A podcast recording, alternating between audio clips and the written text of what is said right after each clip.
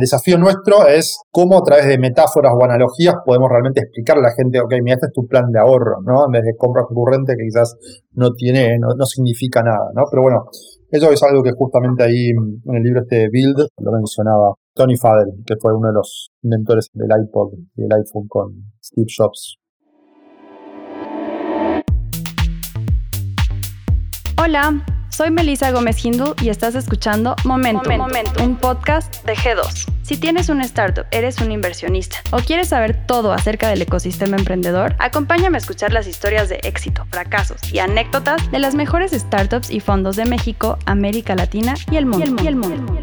Momentum es un podcast para ti, que tienes la pasión, visión y capacidad para aprender y adaptarte en este mundo cambiante. Comencemos. Esta temporada tenemos el propósito de traerte las mejores experiencias de grandes compañías que están revolucionando el mundo de la industria fintech en nuestro formato Portfolio Talks. Es por ello que en esta ocasión nos acompaña Manuel Boudoir, CEO y founder de Velo, una billetera digital cripto que permite intercambiar entre pesos y criptomonedas de una forma muy simple e intuitiva.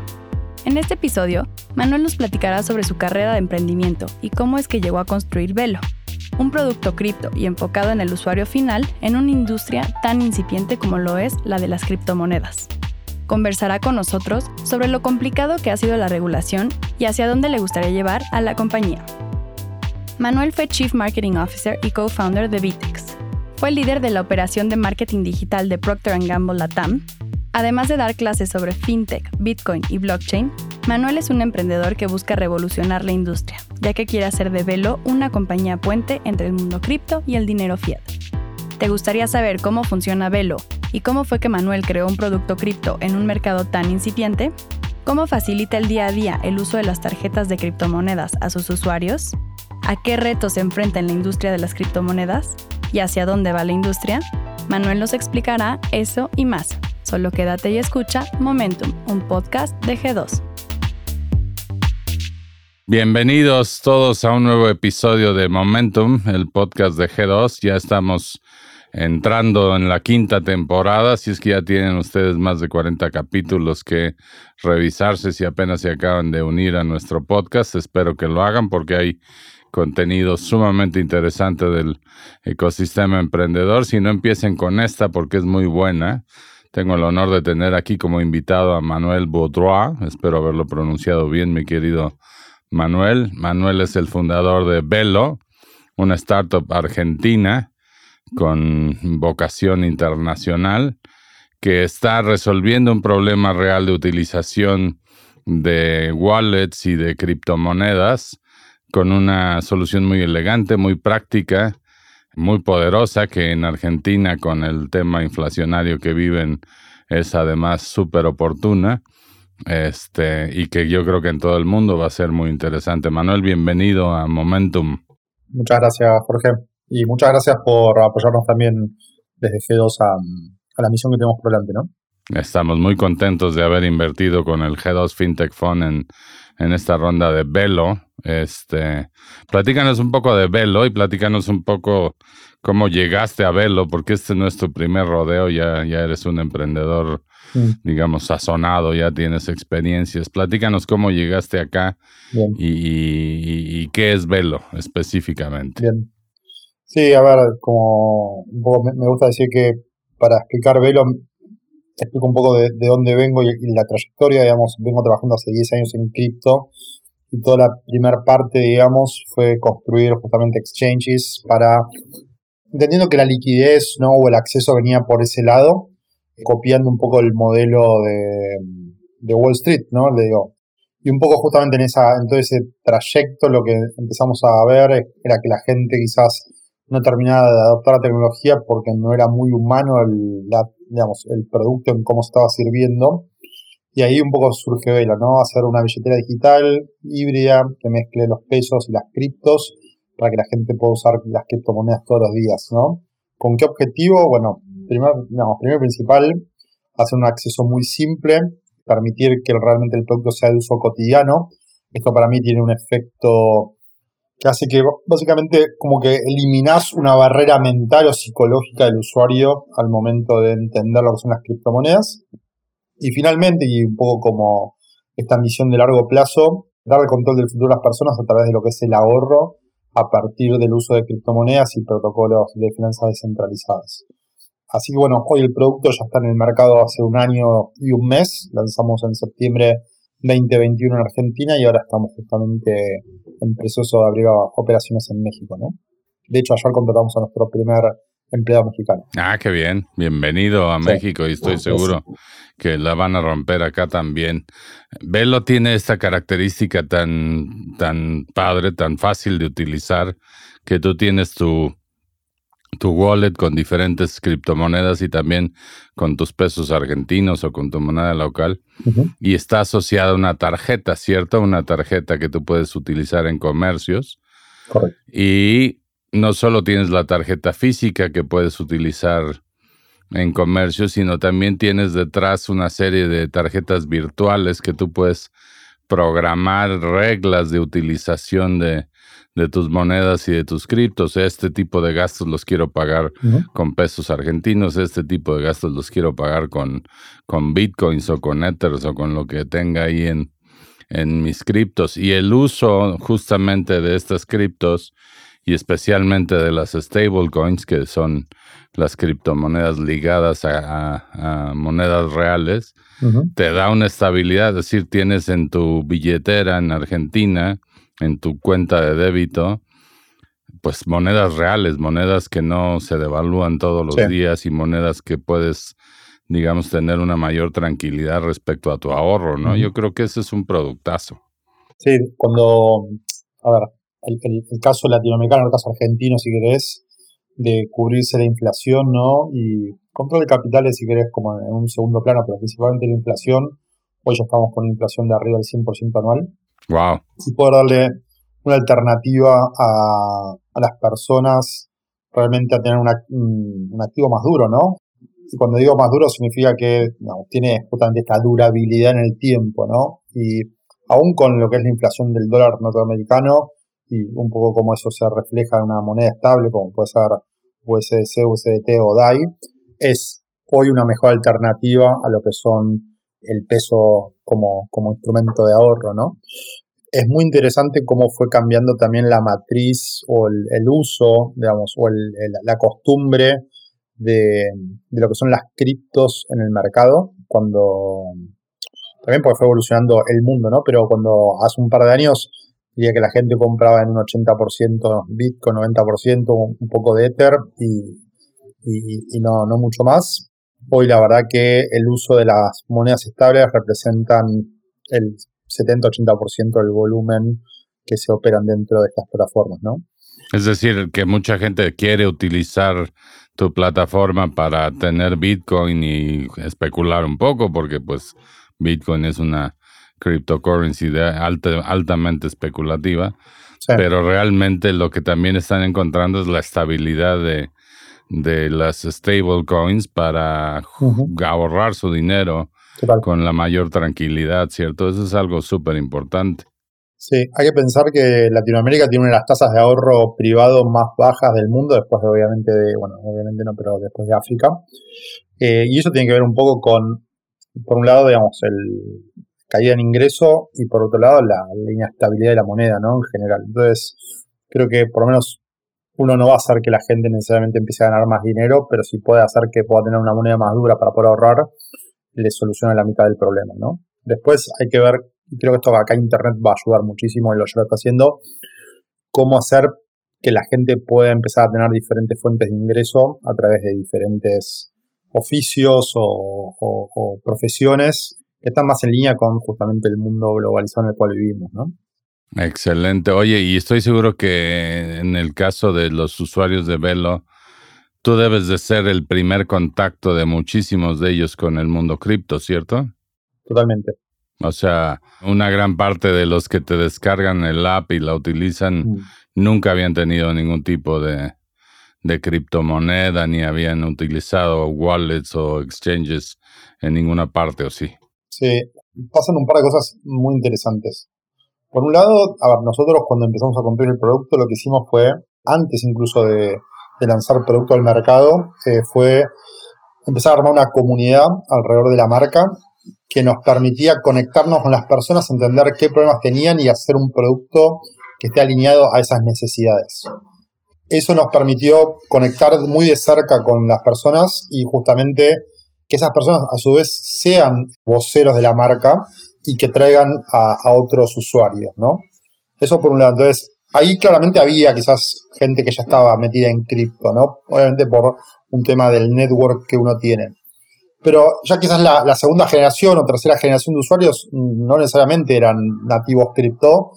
Y nosotros lo que hicimos fue eh, entender que era un producto de consumo masivo.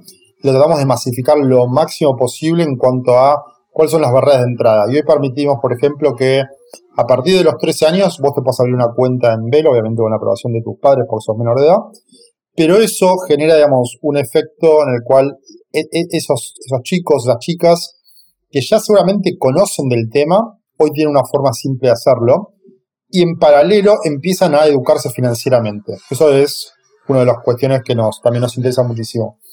Y por otro lado, y quizás del otro lado, digamos, de lo que sería la curva, mucha gente grande. O sea, mujeres, hombres de 70, 80, 90 años, que quizás por haber vivido todas lo que son las crisis financieras de Argentina, en su mayoría, entienden que acá hay una mejor alternativa a justamente lo que es el ahorro en pesos, ¿no?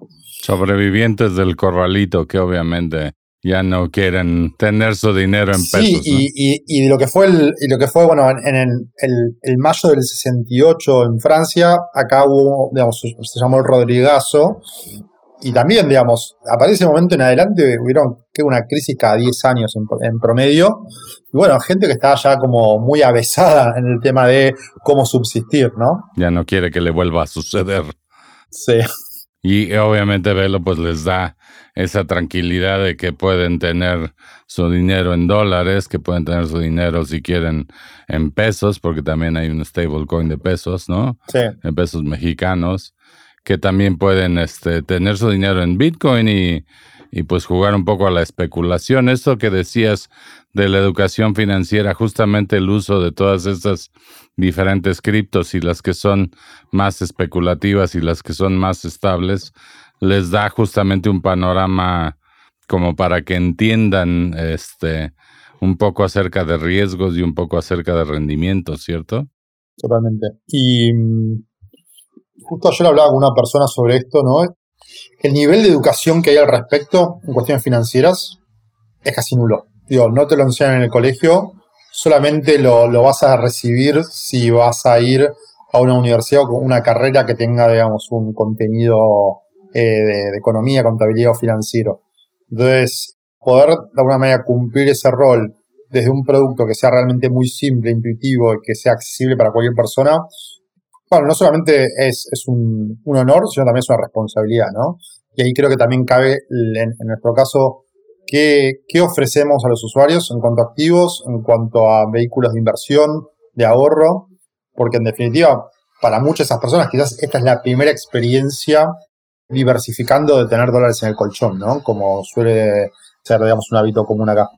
Oye, Manuel, tú eres de, de esas personas que prácticamente vieron nacer al Bitcoin o compraron Bitcoins. ¿A, cuánto fue tu primer precio de compra de, de Bitcoin? Uf, mira, estoy...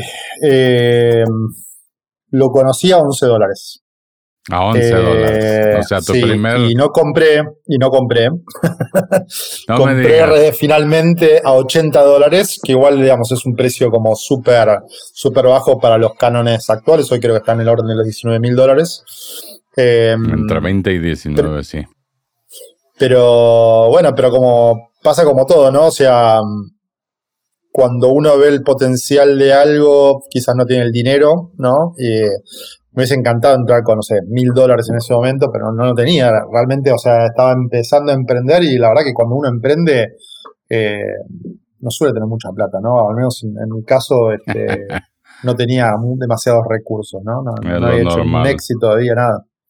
Oye, y, tú empezaste justo en septiembre de, de 21 y, y, bueno, pues de ahí para acá el Bitcoin le ha ido como en feria, ¿no? Sí. Digo, como en feria en México se refiere a no muy bien. Sí, sí, sí, sí, sí me imagino, me este, Digamos, en este proceso, en este año, pues el Bitcoin llegó a estar en 60 por ahí. Y ahorita anda en como en 20 mil dólares, ¿no? Sí, este, de 60 mil a 20 mil dólares. ¿Cuál hubiera sido el desempeño de Velo teniendo un Bitcoin más, pues ya no digas creciente como en 2021, que fue un año de muchísima especulación que el Bitcoin alcanzó justamente esos niveles tan altos? Y más bien has desarrollado Velo teniendo un Bitcoin que le ha ido muy mal, o sea, como estrategia de inversión, pues no ha funcionado, ¿no? ¿Cuál hubiera sido el desempeño de Velo si no, bueno, en un año eh, de Bitcoin más estable?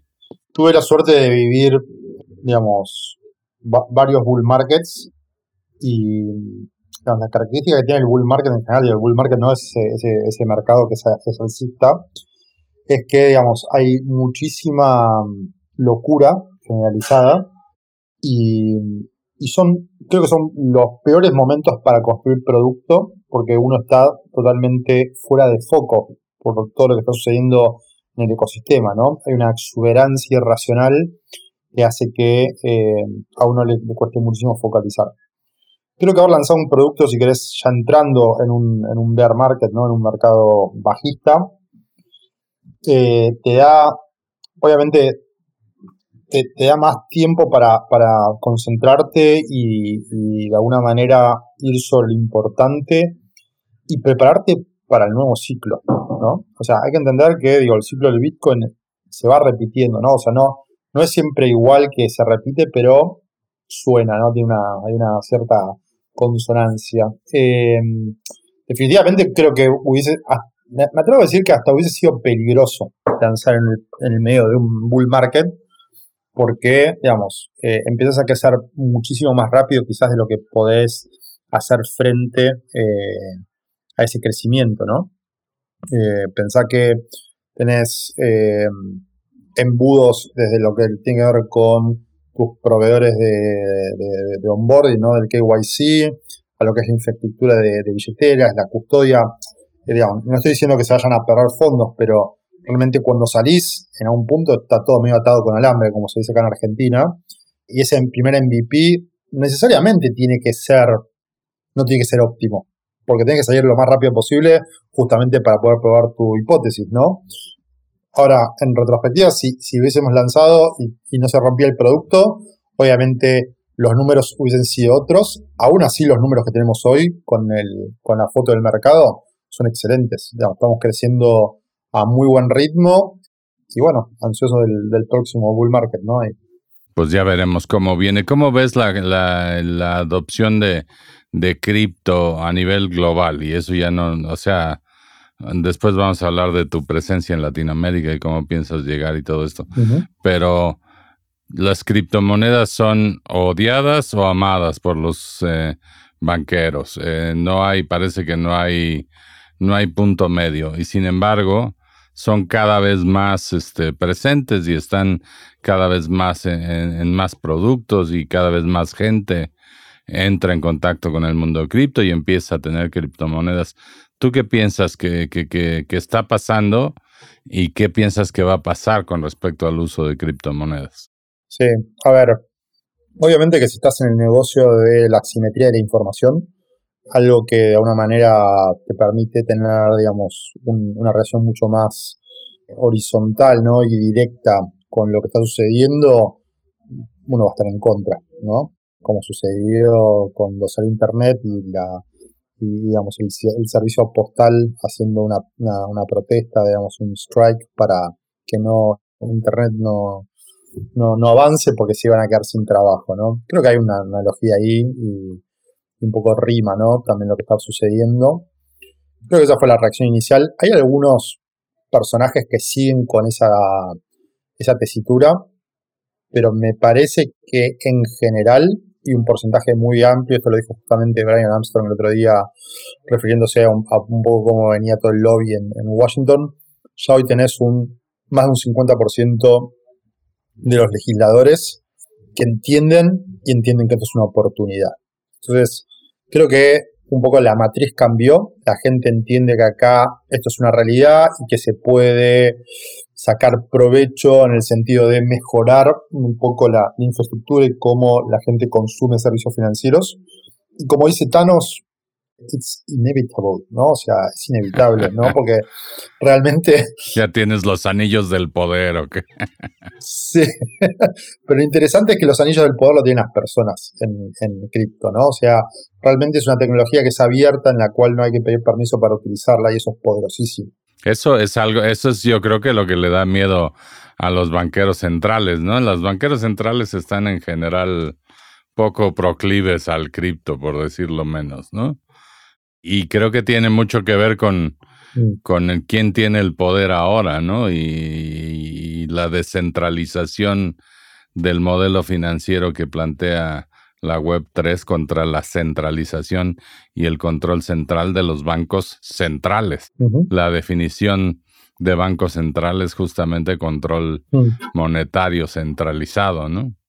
Sí, hay, que entender también que el concepto de Banco Central es un concepto nuevo, es un concepto que tiene menos de 100 años, ¿no? Y, de hecho, digamos, el Bank of International Settlement es un, es un ejercicio posterior a la Segunda Guerra Mundial, entonces realmente hay, hay toda una crisis justamente en, esas relaciones de poder y en cómo se controlan este tipo de tecnologías y cómo se controla el sistema financiero en sí. Y si vos ves un poco cómo, cómo es la evolución de diferentes tecnologías, verdad que haciendo un, paralelismo quizás con lo que serían los imperios, ¿no? Esto sucedió bastante rápido. Y tiene quizás la contra, la descentralización, digamos, la contra que tiene es la, falta de organización, o carece de un órgano organizativo, como así lo tiene una organización centralizada, donde hay un CEO, digamos, hay un Jorge que dice, vamos para allá, ¿no? Eh, en esto no hay, eso no, sucede, es una red, entonces cada uno como que lo va adoptando y, lo va haciendo avanzar. Ese es el desafío que, hay en la medida que digamos, más productos como el de Velo sigan construyendo soluciones que permitan a las personas comunes y corrientes obtener mejores digamos, eh, herramientas para poder luchar contra los problemas que tienen todos los días, esto solo va a hacer que se acelere la, adopción y, bueno, se popularice cada vez más, ¿no? Pues en un año, a través de verlo, decenas de miles de argentinos tuvieron su primera criptomoneda en, su poder. Eso es algo que debe... Cientos de miles. Cientos de miles. Cientos de miles. Ya estamos llegando al, medio millón de usuarios registrados acá en Argentina. ¡Wow! Sí. Te felicito. Gracias. Porque realmente el nivel de crecimiento ha sido espectacular y creo que, mm. y justamente por ese mérito que tuviste como emprendedor de despreocuparte del tema de hacer cosas tecnológicas por el placer de hacer cosas tecnológicas y preocuparte por hacer cosas que la gente pueda usar en el día a día y que sean más fáciles de usar. Y a pesar de este crecimiento tan importante en Argentina y obviamente el potencial que te ofrece un país de casi 50 millones de habitantes que además pues tiene una inflación de 100%. Tu, tu visión es internacional, tu visión es global. ¿Cómo, Platícanos un poco de por qué y cuáles son los retos que ves hacia adelante en esto. Sí, o sea, el, un, un, aprendizaje también de... Yo creo que uno cuando emprende va armándose un playbook, ¿no? Eh, donde va llegando con un montón de aprendizajes sobre las cosas que tiene que hacer y no tiene que hacer, no repetir o no repetir. Entonces, como que la hoja de ruta termina siendo cada vez más conocida, al menos hasta, cierto, hasta cierta posición, ¿no?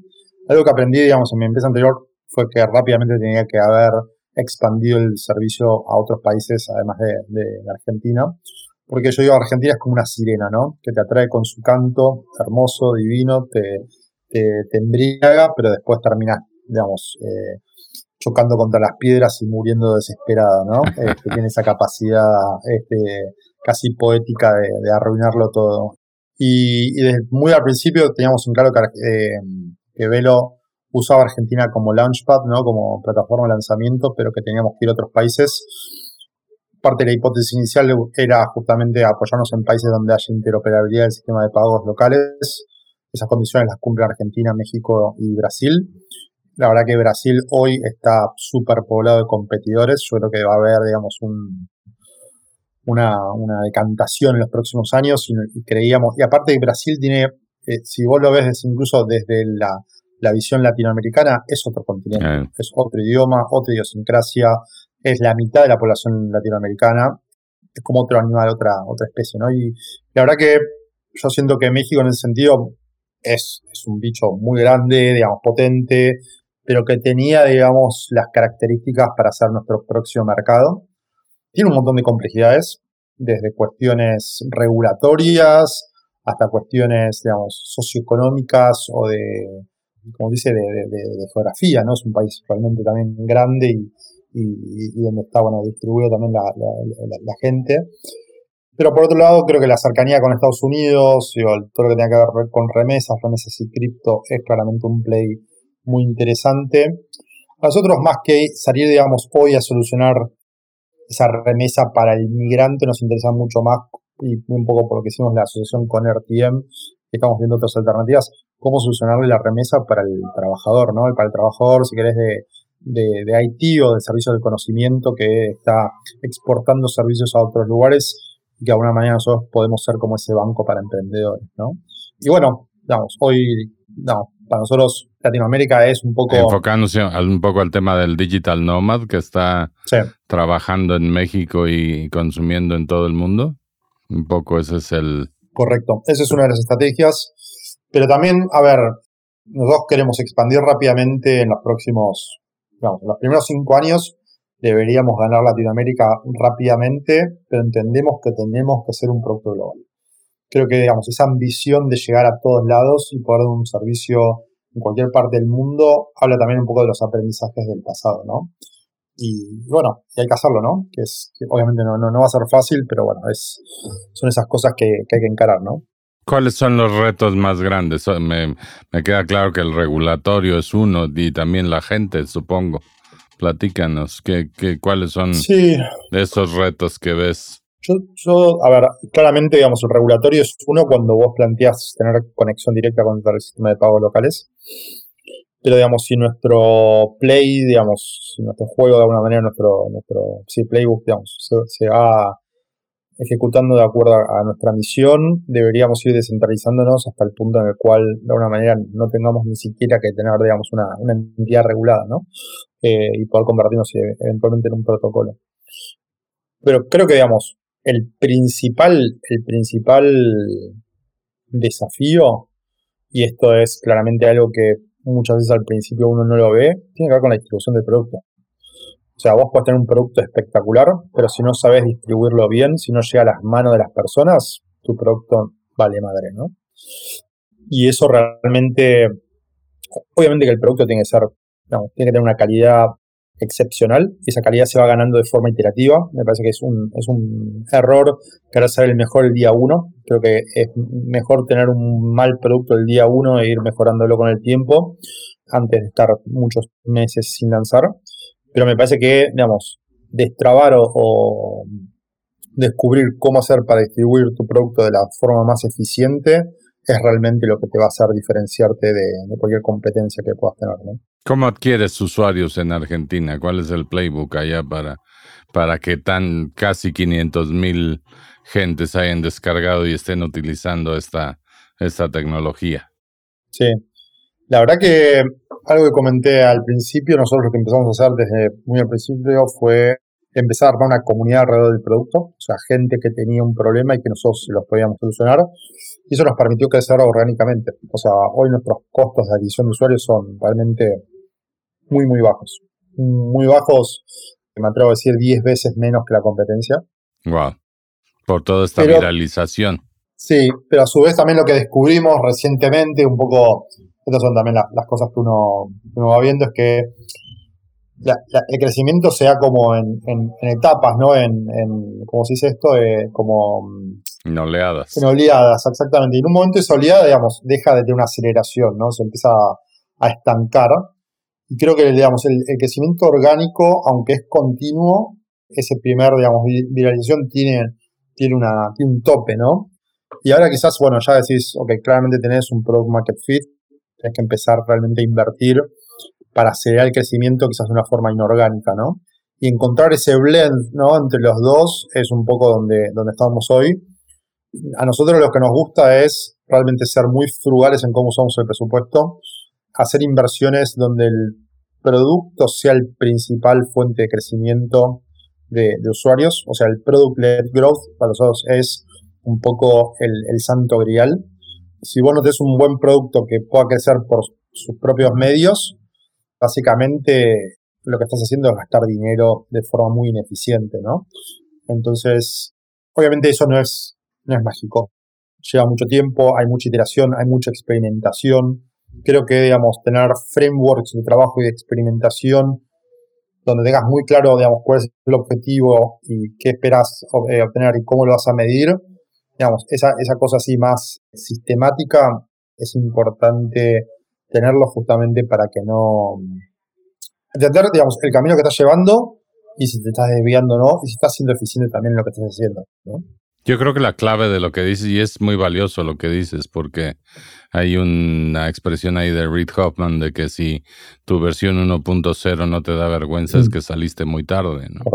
Y muchos emprendedores realmente dedican muchísimo tiempo y muchísimo dinero a generar un MVP que es mucho más que un minimal viable product, sino que es una cosa súper elaborada y terminan por enterarse de que al final del día muchas de esas eh, eh, cosas que le metieron al producto terminan por no ser utilizadas. Entonces es muy relevante eso que decías de poner un producto en el mercado y, tener la capacidad de, de, irlo mejorando con el tiempo. Pero creo que la principal capacidad que tienes que tener es la capacidad de escuchar a tus usuarios, ¿no? Y creo que ahí, desde luego, el tener la comunidad y tener abiertos los canales para que tus usuarios te comuniquen los problemas y te comuniquen las, los aciertos de, tu plataforma es, pues es lo que te abre la posibilidad de la mejora de tu producto, ¿no? Yo creo que eso es algo que también falta mucho en muchas organizaciones, en muchos emprendedores que están muy enamorados de lo que hace su producto, mucho más enamorados que sus usuarios. Y eso es un problema. Hmm. Sí, em, totalmente. Creo que em, a mí me gusta, digamos, ser como muy, muy transparente y estar muy conectado con el usuario, ¿no? Me parece que poder estar hablando cotidianamente y también es difícil, ¿no? Porque como cuando decía Henry Ford, ¿no? O sea, si a la gente le preguntaban qué querían, si un auto o, qué, iban a, responder que querían caballos más rápidos, ¿no? Claro. Eh, entonces, creo que ese nivel de pericia también es importante a nivel emprendedor de cuál es tu visión, hacia dónde tienes que ir. Me parece que ir recolectando feedback te permite ser más eficiente o equivocarte menos en cuanto a qué es, qué es lo que vas a lograr. Yo creo que inevitablemente vas a, vas a estar, digamos, equivocándote porque uno tiene que apostar, tiene que hacer apuestas y decir, yo que, creo que hasta quizás contraintuitivamente puedo decir, creo que yo va para acá y, realmente jugártela, ¿no? Ir con todo y, y, decir, bueno, nada, me parece que este es el, este es el, camino que hay que seguir. Mira, un, un, ejemplo bueno de esto y es algo que creo que cuando uno lanza quizás una funcionalidad dentro del producto, digamos, uno espera que las cosas sucedan mágicamente del día para la mañana, pero el año pasado, y parte digamos, del plan inicial que teníamos era, yo quiero darle una forma muy simple para que la gente pueda empezar a tener una, posición, ya sea en criptomonedas estables o no estables, pero que haya, digamos, un cierto, una cierta automatización, ¿no? Entonces lanzamos una funcionalidad de compras recurrentes. Eso te permite setear de forma diaria, semanal o mensual una cierta cantidad de compra de un activo control. Entonces, comprarme todos los días 100 pesos de Bitcoin, por decir algo. Muy bien. La verdad que es, un producto de nicho, digamos que en, el, en las finanzas tradicionales se llama DCA o Dollar Cost Averaging, ¿no?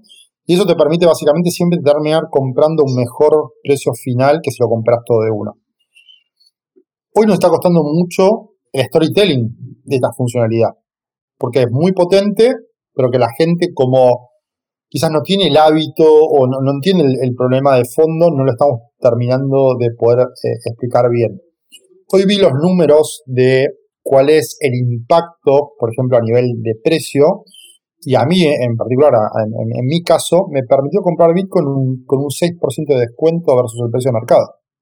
Y eso tiene un, impacto muy grande, digo, cuando empezás a acumular ¿no? el compuesto de todo eso, termina siendo una bola mucho más grande. Claro. Ahora, el desafío nuestro es, ok, cómo a través de metáforas o analogías podemos realmente explicarle a la gente, ok, mira, este es tu plan de ahorro, ¿no? En vez de compra recurrente que quizás no tiene, no, significa nada, ¿no? Pero bueno, eso es algo que justamente ahí en el libro este de Build eh, lo, mencionaba eh, Tony Fadell, que fue uno de los inventores del iPod y del iPhone con, con Steve Jobs. Muy bien. Oye, este, este tema del ahorro, ahí, ¿qué, qué, tú en qué criptomoneda ahorrarías? Hmm. Porque eso es una buena pregunta. yo estoy, estoy muy sesgado. o sea, Bitcoin es altamente especulativo. Ethereum tuvo una baja muy sustancial ahora que se dio el merge, ¿no? Casualmente Ethereum se convirtió en un en el criptoactivo posiblemente más ecológico o de menor huella de carbono y al mismo tiempo bajó de precio sorprendentemente. Mm. ¿Cuál te gusta como para ahorrar de largo plazo? A ver, yo soy muy bitcoiner, ¿no? Entonces, este, tengo una posición long en, en Bitcoin, tengo una posición long también en Ethereum. Yo creo que, digamos, cuando uno entra en este tipo de activos, o al menos mi tesis es que son activos que uno va a estar invirtiendo de mínima 5 a 10 años.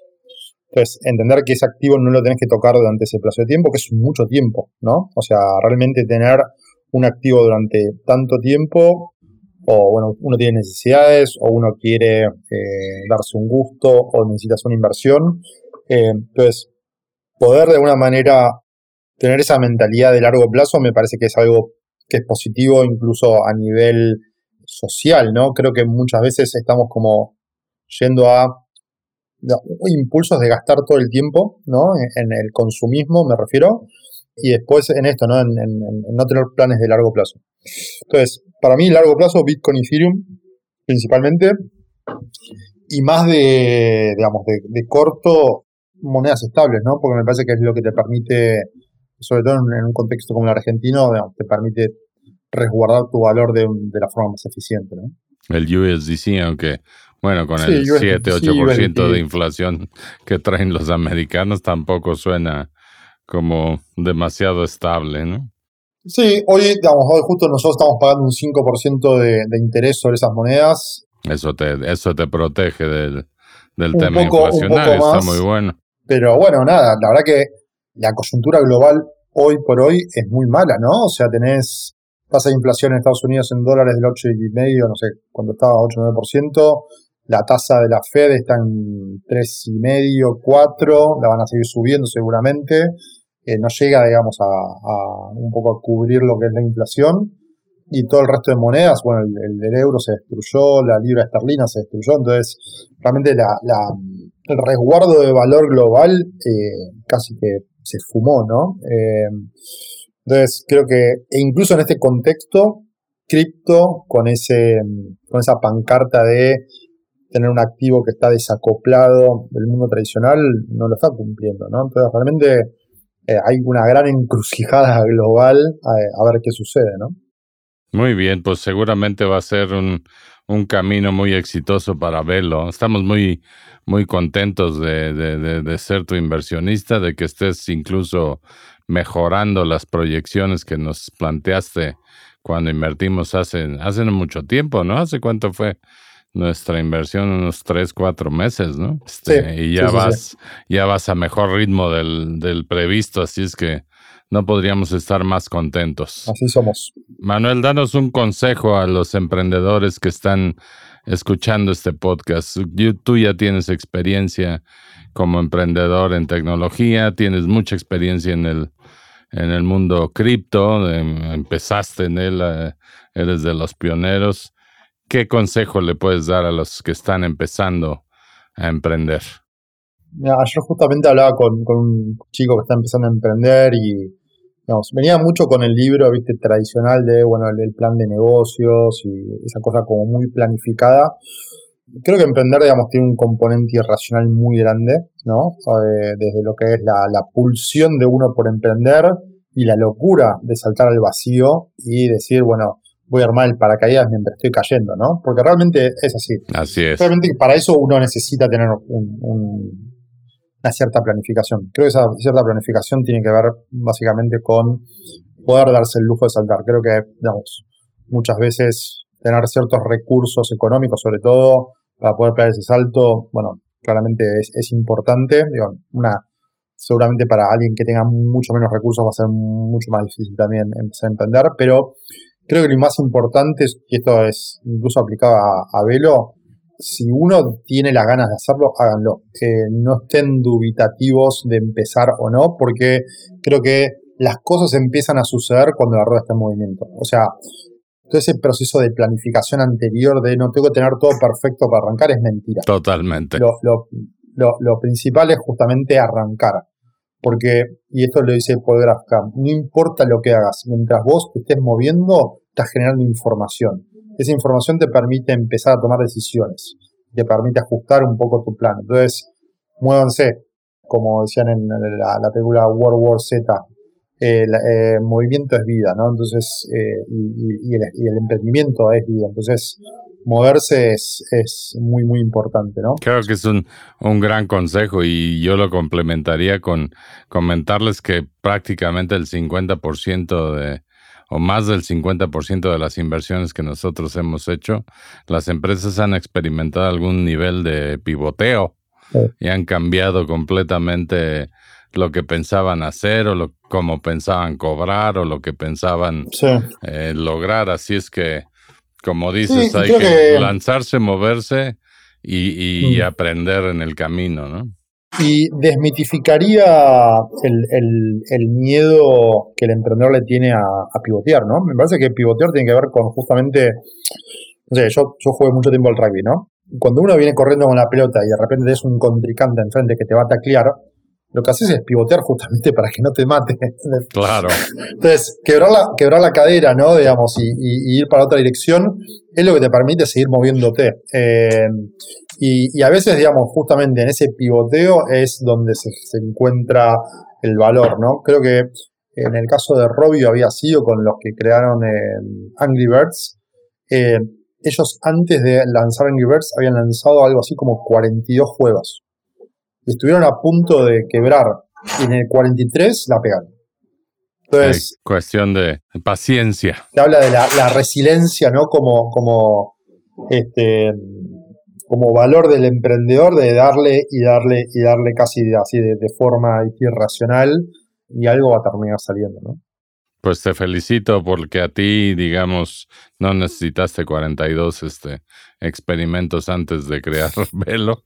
Este, Hiciste algunos, pero, pero este es muy bueno. gracias, gracias. Te agradezco mucho tu información, tus consejos eh, y, pues feliz de ser tu socio. Lo mismo digo. Ya nos estaremos viendo más adelante en este mismo espacio de momento. Muchas gracias, Manuel. Muchas gracias, Jorge, por invitarme. Un lujo estar acá. Y ustedes no dejen de suscribirse a Momentum, el podcast de G2. Lo pueden encontrar en Spotify, lo pueden encontrar en Apple Podcasts, en cualquier plataforma en la que consuman podcast. Suscríbanse. También estamos en YouTube y esto sale en video, por eso me peiné hoy. Este, así es que no dejen de ver, no dejen de ver también los episodios por ahí y, síganos de cerca porque vienen muchas cosas muy interesantes esta temporada. Felicidades Manuel y estamos pendientes para la que sigue. Dale, gracias Jorge. Saludos a todos. Gracias chicos. Innovación. Innovación. Visión. Visión. Fundraising. Fundraising. Rondas de inversión. Rondas de inversión. Venture Capital. Venture Capital. Expertise. Expertise. Estrategia comercial. Estrategia comercial. Momentum. Momentum. Yo soy Melissa Gómez Hindu y esto fue Momentum, Momentum, un podcast de G2. Acompáñanos en el próximo capítulo para escuchar más pláticas del portafolio e historias del mundo del startup. ¿Tienes preguntas? Estamos aquí para resolver todas tus dudas sobre el ecosistema emprendedor en México. Visítanos en g2momentum.capital y síguenos en Twitter, Facebook o LinkedIn como arroba G2 Consultores. G2 Consultores. Este podcast es grabado y producido en los estudios de Nodalab en la Ciudad de México. Para más información, visita nodalab.com.